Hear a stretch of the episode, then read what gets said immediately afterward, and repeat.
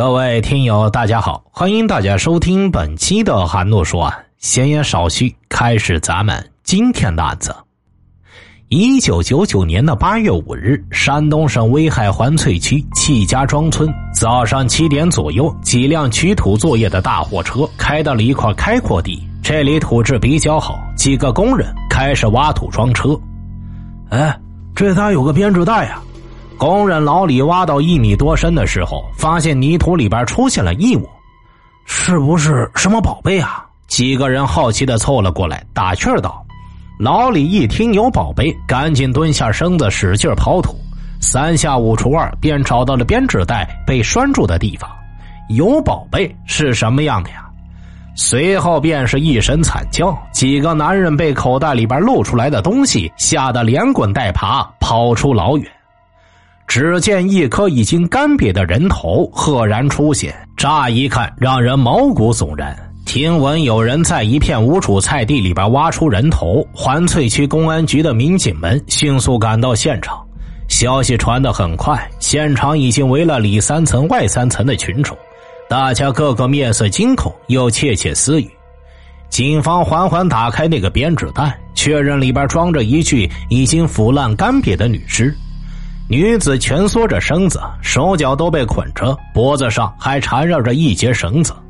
最让警方印象深刻的是，绳子上居然还用一根筷子绞着，显然是为了更彻底的将该女子置于死地。女子身高一米六三左右，经过法医尸检认定，死亡年纪在三十岁上下，死亡原因机械性窒息。根据尸体的腐烂状态。推测其死亡时间至少在一年以上。尸体下面，警方还找到一个红色的挎包，挎包里边有一条皮短裤、一件吊带背心。九十年代的时候，穿着皮短裤和吊带这样时髦的打扮，令警方对死者的身份有了一定推测。她如果不是富家女，那么就可能是一名在娱乐行业上班的女性。这时，有人在皮裤的口袋里边找到一团头发，经过化验确认，头发属于死者。这是什么诡异的操作？为什么死者的一大团头发会被揣在皮裤口袋里？此时此刻，警察又注意到一个细节，那就是死者的头发散乱的很古怪，居然一半长一半短。这是阴阳头吗？几名警察自言自语，说出的话却让人倒吸一口凉气。所谓的阴阳头，就是将头发一半剃掉，一半留着。这个衣着时尚的年轻女人生前绝对不可能自愿留着这样的发型。警方推测，女人在死亡之前被凶手多番虐待，甚至以剃阴阳头的方式折磨恐吓。难以想象，女人在死之前遭受了多么残忍的对待。由于女尸严重腐败，几乎已经白骨化，指纹提取也没有办法实施。另外，九十年代的时候，DNA 技术运用的也并未普及，如何找到死者的身份，成为了最为关键也非常困难的一件事。幸好有警员在那个红色挎包的夹层里发现一张纸条。可能是由于密封在夹层里，纸条掩埋了一年多，还可以看到上面的一些文字信息。这应该是威海某娱乐场所的一张小费单，上面写着四百元的字样，而人名的位置有些模糊，只能看到第二个字“利”。那么，这个“利”是不是就是死者本人呢？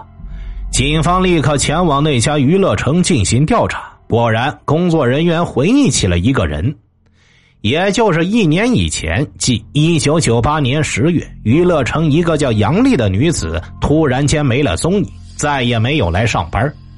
当事人们主要的联络工具还是传呼机。警方在调取了杨丽的传呼机号码后，发现其登记的基础是一个姓孙的女子，并非杨丽。不过，在娱乐行业工作的人，谁会用真名？经过身份证照片指认后，娱乐城的工作人员确认杨丽就是孙某本人。孙某，山东威海乳山县人，时年三十岁。案件进行到这儿，并不能确认死者就是孙某，但是死者背包里有一张孙某的小费单，至少说明二者有关联。于是，警方通过户籍地址找到了孙某位于乳山县的老家。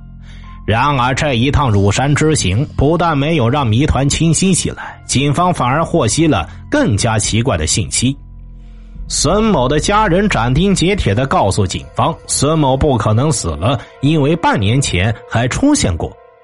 这里要注意一下时间的节点，警方推测孙某就是死者，尸体已经被埋一年以上。可是孙某的姐姐却说，就在半年前，妹妹还托人回来取过东西。孙某一直给家里人说自己在威海打工，平时回家的次数也屈指可数。他最后一次回家是一九九八年的中秋节，当天吃完团圆饭后，就连夜赶回了威海。半年前，一男一女突然造访孙家。按照孙某的姐姐回忆，来人自称是孙某的朋友，来取的是家里的户口本和母亲的身份证，说是孙某办理农转非需要使用这些东西。要说呀，这孙家人心也真是够大的，居然不怀疑就信了这些话，便将证件交给了他们。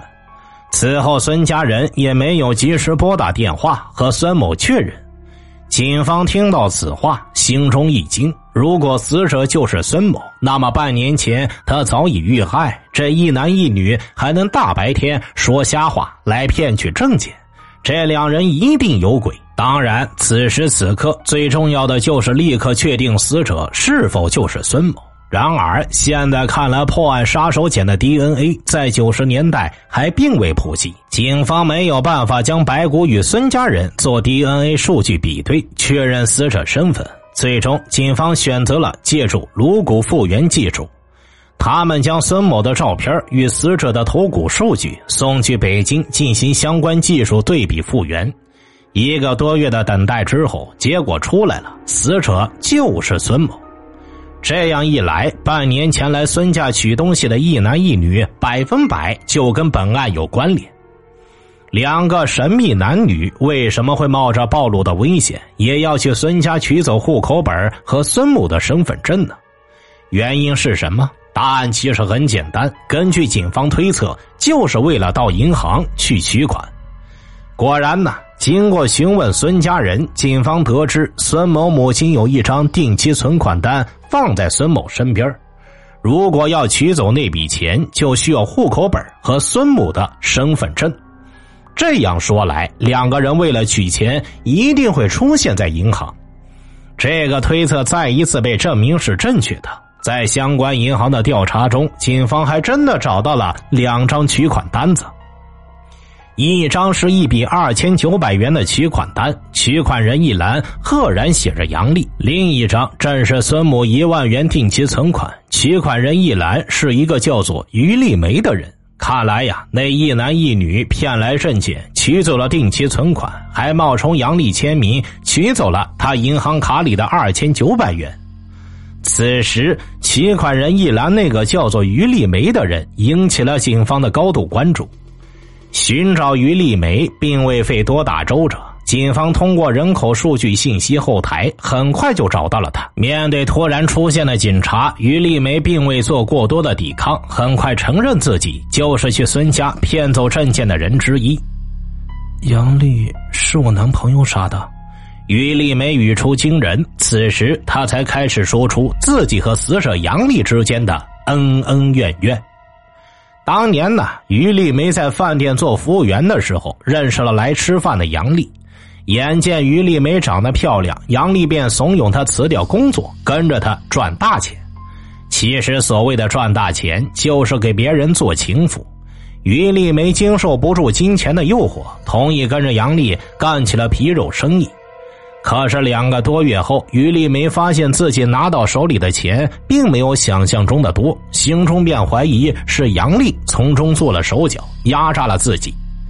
因为钱的事，两个女人有了矛盾。于丽梅离开杨丽，还是做起了服务员的工作。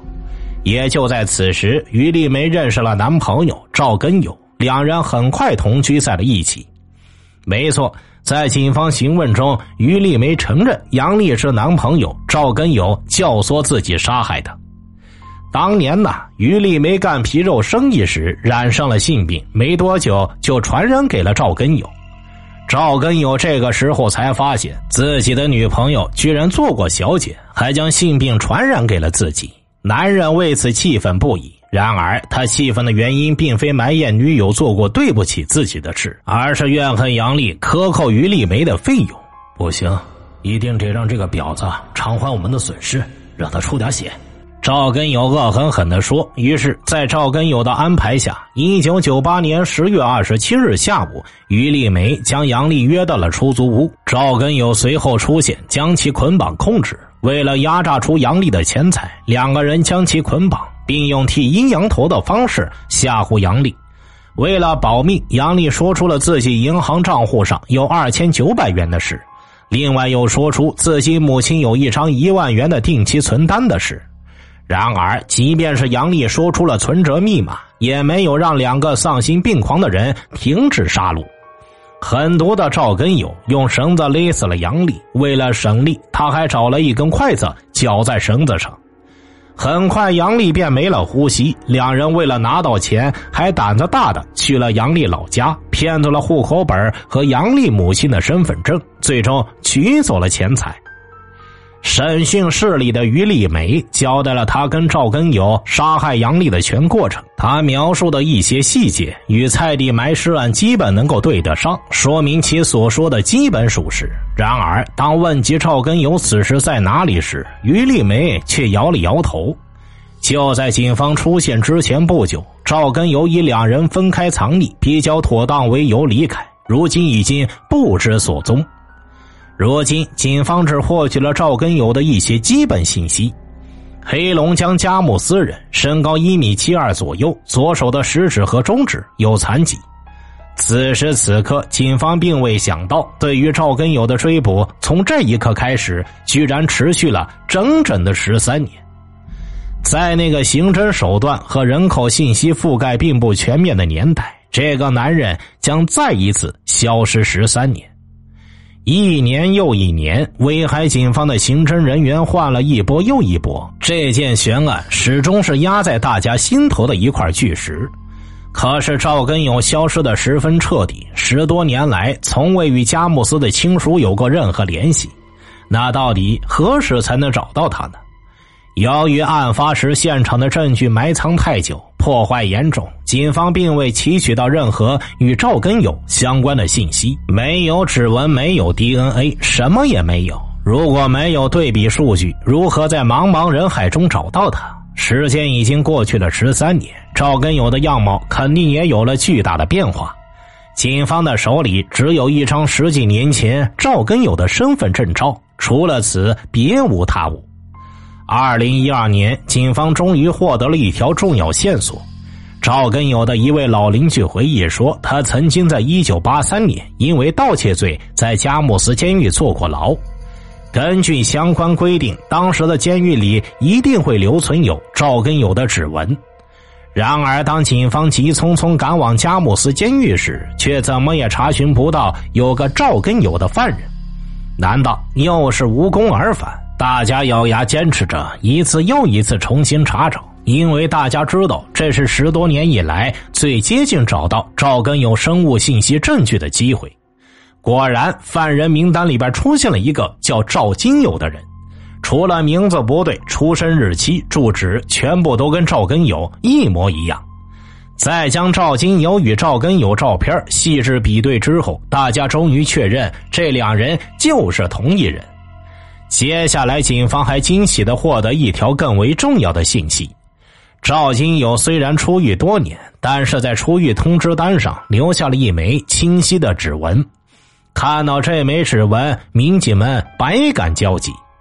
这是他们这么多年以来第一次得到关于赵根友相关的确定信息，对于找到此人至关重要。此后又经过了多方努力，鉴定专家攻克重重难关，于二零一二年在犯罪人员指纹数据库中比对成功了。一开始，警方兴奋无比，既然指纹比对成功，那么赵根友如今在哪里？赶紧采取抓捕行动吧！可是问题再次出现：数据库显示，与赵根友指纹比对上的人名叫徐建伟。这个徐建伟曾因在二零零二年因为一次假报警被警方处理，从而留下了指纹。难道又错了？指纹不是赵根友的吗？多年的等待，这一刻，警方显得颇为镇定。由于各种刑侦技术的发展，如今这个在济南生活的徐建伟到底是不是赵根友，要确认并非难事。